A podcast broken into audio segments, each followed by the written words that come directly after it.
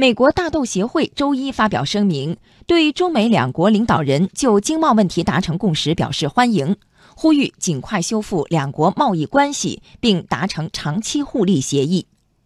美国大豆协会主席海斯多费尔在声明中说，两国领导人同意采取措施为经贸摩擦降温，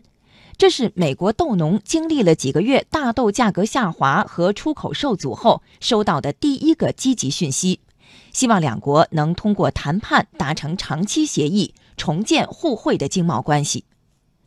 今年七月以来，美国大豆协会多次表态，向美国政府陈述，对中国输美商品加征关税的做法势必损害美国农民的利益，并呼吁寻求非关税解决方案。